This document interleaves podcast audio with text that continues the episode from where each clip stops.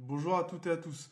Alors, je vous fais cette petite vidéo pour vous faire un petit bilan des NAO qui ont eu lieu il y a deux jours.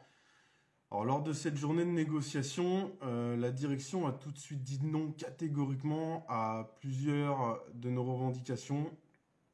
La première question qui s'est posée, c'est comment une direction qui, dans sa communication finale, dit prendre soin de ses salariés, commence par dire euh, non là-dessus, non sur ça, et encore non là-dessus avant même d'avoir écouté pourquoi nous demandions cela.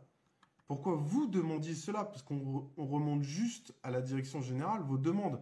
Ce pas des demandes que nous sortons du chapeau. On est venu vous consulter avant pour savoir ce que vous attendiez et réclamer ça. Donc comment une entreprise peut dire non à ses salariés alors dans une communication finale, elle dit en prendre soin?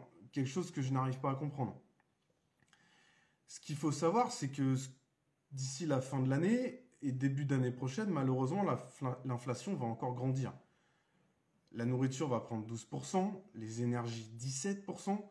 C'est pour cela, entre autres choses, que nous avions demandé une clause de revoyure afin de renégocier les salaires au cours de l'année 2023. Notre direction, dès le début de la réunion, même pas de la négociation, la réunion a dit un non catégorique à la clause de revoyure. On sait que la vie va continuer de coûter encore plus cher.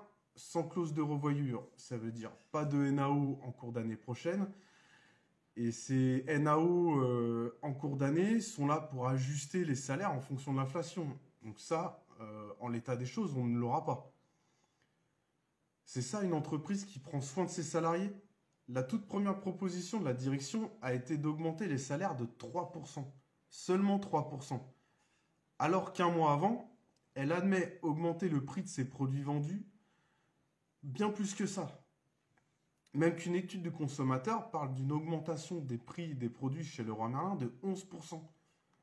Oui, vous rêvez pas, 11% sur l'année 2022. Moi-même, j'ai tiqué, j'ai relu deux fois. Mais on est bien, si on suit cette étude, à 11% d'augmentation des produits. La question qu'il faut qu'on se pose tous et toutes est la suivante. Que dites-vous d'une augmentation euh, de salaire final de 3,8% avec un talon à 81 euros? Vous vous dites, ah, c'est pas mal, c'est cool, c'est mieux que rien. Mais regardez l'envers du décor. Pendant ce temps-là, l'entreprise pour laquelle vous travaillez augmente ses prix de plus de 10%. 3,8% d'augmentation, 10%, il n'y a pas quand même un fossé. Moi, mon opinion personnelle, c'est on n'est même plus sur un fossé, on est sur le Grand Canyon.